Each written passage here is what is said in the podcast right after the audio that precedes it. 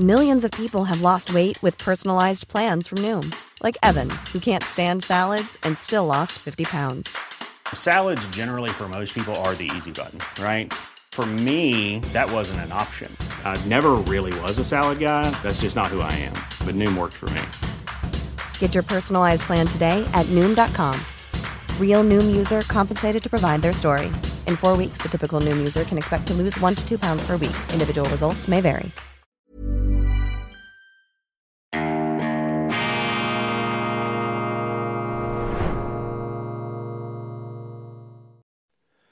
Grüezi miteinander, ganz herzlich willkommen und einen wunderschönen, entspannten guten Morgen, meine sehr verehrten Damen und Herren, liebe Freunde, vor allem in Deutschland und in Österreich. Ich darf Sie begrüßen zur internationalen Ausgabe von Weltwoche Daily, die andere Sicht unabhängig, kritisch, gut gelaunt am Freitag, dem 16. Februar 2024. In meiner Schweizer Sendung habe ich es schon angesprochen, der Maßnahmenplan von Deutschlands Innenministerin Nancy Faeser gegen den Rechtsextremismus. Da beschreitet natürlich die Bundesrepublik die abschüssige Bahn zu einem linken Gesinnungsstaat. Und das wird in der Schweiz kritisch begutachtet. Wir schauen das natürlich mit einer gewissen Verwunderung an und fragen uns, was ist denn da bloß in Deutschland los? Wie verzweifelt muss eine Regierung sein, wenn sie mit solchen Plänen dagegen die Opposition, gegen Andersdenkende vorgeht? Deutschland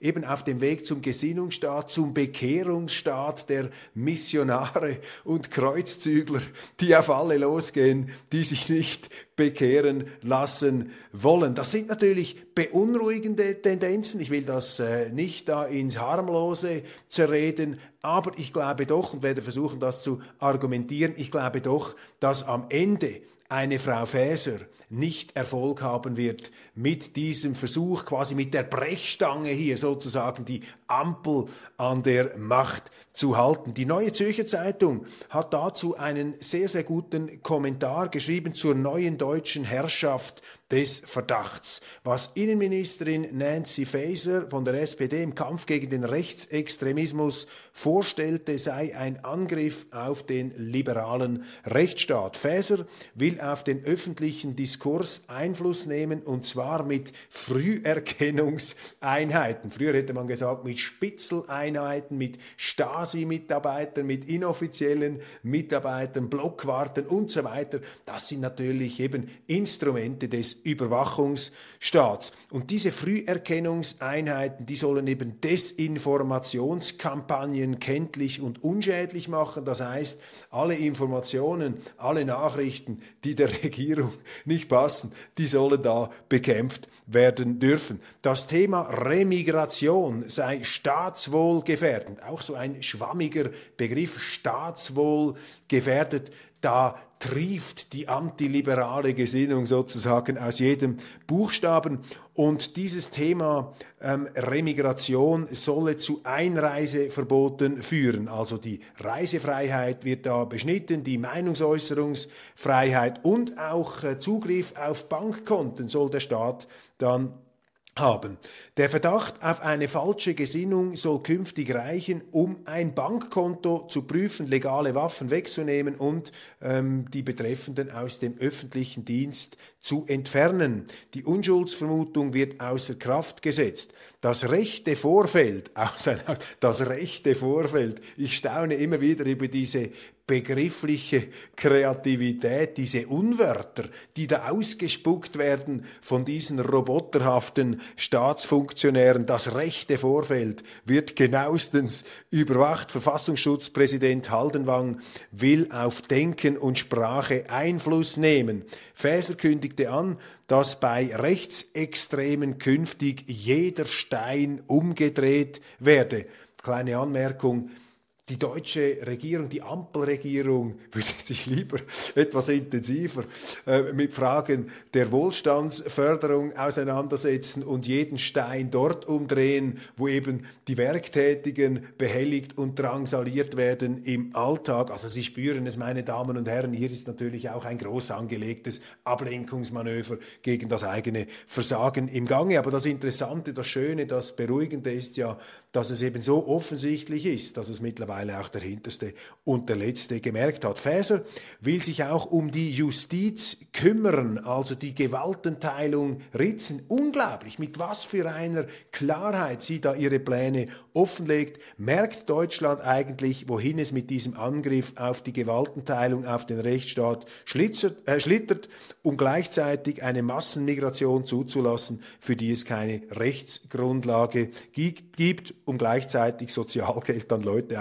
auszuzahlen, die sich eigentlich nicht im Land aufhalten dürften. Die wahre Gefahr für die Demokratie liegt in der Entfesselung staatlicher Gewalt von den Zügeln des Gesetzes. Das schreibt die Neue Zürcher Zeitung. Interessant, aufgefallen ist mir, dass zum Beispiel eine Frankfurter Allgemeine diesem Thema nicht so viel Raum gegeben hat. In der Welt großartige Kommentare von Henrik M. Broder. Und da sehen Sie, dass also nicht nur quasi in den Alternativmedien des Internets, sondern auch im Mainstream ernsthafte Zweifel angemeldet werden. Es haben sich auch ähm, jetzt ähm, Staatsrechtler ähm, zu Wort ähm, gemeldet, die davon sprechen, diese Vorstöße seien grundrechtswidrig, seien geradezu ein Angriff auf die Demokratie. Und das ist letztlich meine Diagnose zu diesen ganzen Vorfällen. Nancy Faeser ist sozusagen der Höhepunkt, aber eben auch diese Karikatur der Neigung, der deutschen Neigung zum Gesinnungsstaat. Das ist etwas, was ich schon lange beobachte. Das gab es früher schon, dass die Politiker gesagt haben, wenn sie Demokratie sagen, meinen sie sich selbst. Oder Demokratie heißt, du bist ein Demokrat, wenn du die gleiche Meinung hast wie ich. Aus Schweizer Sicht ist das natürlich ein undemokratisches Verständnis, denn Demokratie heißt, dass die Mehrheit entscheidet im Rahmen rechtsstaatlicher Verfahren, die durch das Volk abgesegnet und beglaubigt worden sind. Das ist die Demokratie, ein Verfahren, nicht ein bestimmter Konsens von Meinungen, die da gewünscht werden von den Mächtigen. Da sehen Sie eben, dass die Bundesrepublik aufgebaut wird und das aufgebaut ist und dass sich dort eben auch eine Art ja, Misstrauen, fast schon eine Angst eingenistet hat bei den Politikern vor dem Volk, die dann natürlich auch immer wieder machiavellistisch ausgespielt wird, um die eigene Macht zu verteidigen. Und Nancy Faeser ist nicht die Erfinderung, Erfinderin dieses Gesinnungsstaates, dieses arroganten Bekehrungsstaates. Sie ist aber sozusagen die Vollstreckerin einer Tendenz, die sich nun selber ad absurdum zu führen scheint. Sie ist eben auch die Karikatur dieser Bestrebung, die man weit, weit zurückverfolgen kann in der Geschichte der Bundesrepublik. Und ich habe schon vor 20 Jahren über solche Dinge geschrieben. Die Arroganz der Eliten, die Reitpeitschen-Allüre. Damals haben mich die Deutschen etwas verwundert angeschaut. Als Schweizer ist man da eben etwas empfindlicher auf solche Tendenzen. Übrigens im Osten Deutschlands auch. Da haben die Leute sofort gemerkt, dass das in eine falsche Richtung geht. Aber eben in der Bundesrepublik, solange es den Leuten gut ging, hat man das irgendwie laufen lassen. Aber jetzt vermehrt sich der Unmut. Immer mehr Leute sagen, das geht nicht, das geht in die falsche falsche Richtung. Die Corona-Pandemie hat hier natürlich sehr vielen die Augen geöffnet. Da hat man gemerkt, du, sind wir eigentlich äh, in einem äh, Orwell-Staat? Äh, sind wir dran, sozusagen verrückt zu werden, wenn wir beobachten, mit was für einer Selbstverständlichkeit da von oben nach unten durchregiert wird, bis in die Körpersäfte hinein, wollen sie uns mit Impfzwang und Ausgehverboten da auf Linie zwingen. Und damit hat natürlich auch eine Gegenbewegung eingesetzt. Und die deutsche Opposition, angeführt natürlich von einer AfD, ist das Ergebnis zusehends eines demokratischen Unmuts von unten gegen diese Demokratie von oben, gegen diese Demokratie des Misstrauens gegenüber dem Volk. Dagegen regt sich nun das Misstrauen, das urdemokratische Misstrauen der Bevölkerung gegen die Mächtigen. Ich würde als Schweizer sagen, das ist ein gesundes Misstrauen, das sich da regt. Und Frau Faeser könnte sozusagen unfreiwillig zu einer Geburtshelferin werden. Sie könnte sozusagen einem richtigen, einem besseren Demokratieverständnis zum Durchbruch verhelfen, indem sie eben diesen Ungeist mit ihrem Maßnahmenplan zur Kenntlichkeit entstellt. Ein Risiko sehe ich vielleicht darin, wenn jetzt die rechte Opposition gleichsam das Gleiche macht wie die Linken und sagen, okay, wir doppeln dann nach und wenn wir vielleicht in den Wahlen gewinnen, werden wir dann einfach unsere Gesinnung sozusagen zum Richtmaß nehmen. Das wäre natürlich gefährlich. Ich glaube aber zu beobachten, dass gerade ein Tino Chrupalla A lot can happen in three years, like a chatbot may be your new best friend. But what won't change? Needing health insurance. United Healthcare Tri Term Medical Plans, underwritten by Golden Rule Insurance Company, offer flexible, budget friendly coverage that lasts nearly three years in some states. Learn more at uh1.com.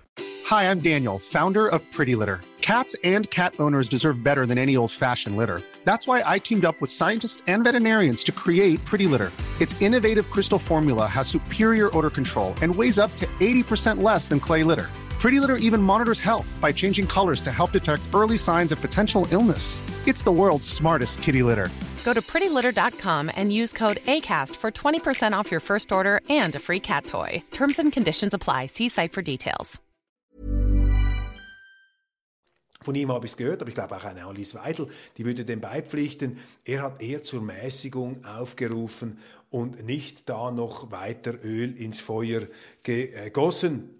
Aber das muss man immer im Auge behalten, dass sich eben diese Radikalisierung der Mitte, die Radikalisierung des Staates dann nicht eben dahingehend auswirkt, dass auch die Opposition sich radikalisiert, sonst haben sie dann amerikanische Verhältnisse einer totalen Spannung, ähm, die ähm, dann natürlich wiederum ihre eigenen Problem, äh, Problemstellungen hervorruft. Aschermittwoch der FPÖ, da ungeheuer, äh, Aschermittwoch nicht nur der FPÖ, sondern auch der FDP, kommt zuerst zur deutschen FDP, Agnes Strack-Zimmermann. Ungeheuerlich aus schweizerischer Sicht, was sich da die FDP-Frau herausgenommen hat in ihrer Rede am Aschermittwoch. Sie hat nämlich über die Schweiz gesprochen und hat gesagt, ja, im Zweiten Weltkrieg, sinngemäß, habt ihr Schweizer ja viele jüdische Flüchtlinge abgewiesen und heute könntet ihr quasi zum Ausgleich, um euch da moralisch wieder äh, zu rehabilitieren gewissermaßen, so habe ich es verstanden, vielleicht habe ich es missverstanden, ähm, könnt ihr ja Nazis aus Deutschland an der Einreise hindern.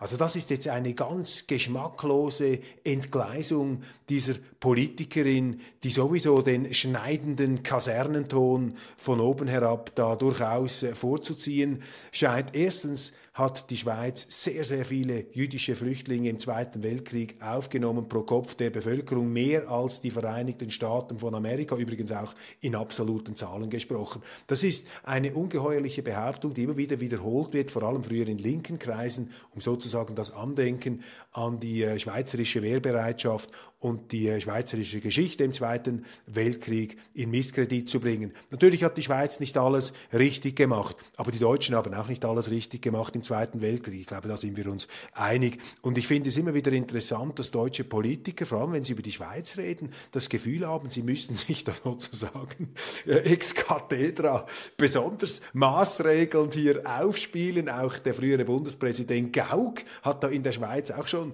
uns die Leviten äh, glauben, leben, äh, lesen zu müssen.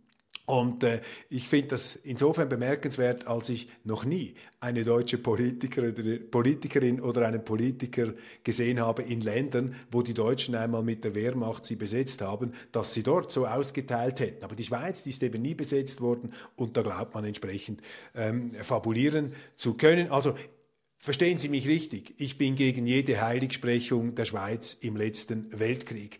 Aber nach meiner Beurteilung hat die Schweiz sich damals große Verdienste erworben, dadurch, dass sie die Demokratie und den Rechtsstaat auch aufrechterhalten hat, als es im Inland Kräfte gab, die eine Anpassung an Nazi-Deutschland forderten, sogar innerhalb der Regierung gab es solche Strömungen, aber das Volk hat gestanden und man war auch bereit in höchster Not. Sie müssen sich vorstellen, die Schweiz war damals auch ausgehungert durch Boykotte, umzingelt, umringt von diesen ähm, Faschisten und Nationalsozialisten. Und sie hat in großer Zahl jüdische Flüchtlinge aufgenommen, die ja in Deutschland sozusagen als Staatsfeind Nummer eins galten. Da musste der Bundesrat natürlich auch im damaligen Kräfteverhältnis als Kleinstaat eine, ja, natürlich auch gegenüber der Schweiz verantwortungsvolle Politik machen. Die Schweiz hat an ihrer Neutralität festgehalten damals. Das ist eben auch ein großes Verdienst. Sie sehen heute, die Schweiz hat nicht mehr die Kraft gegenüber Russland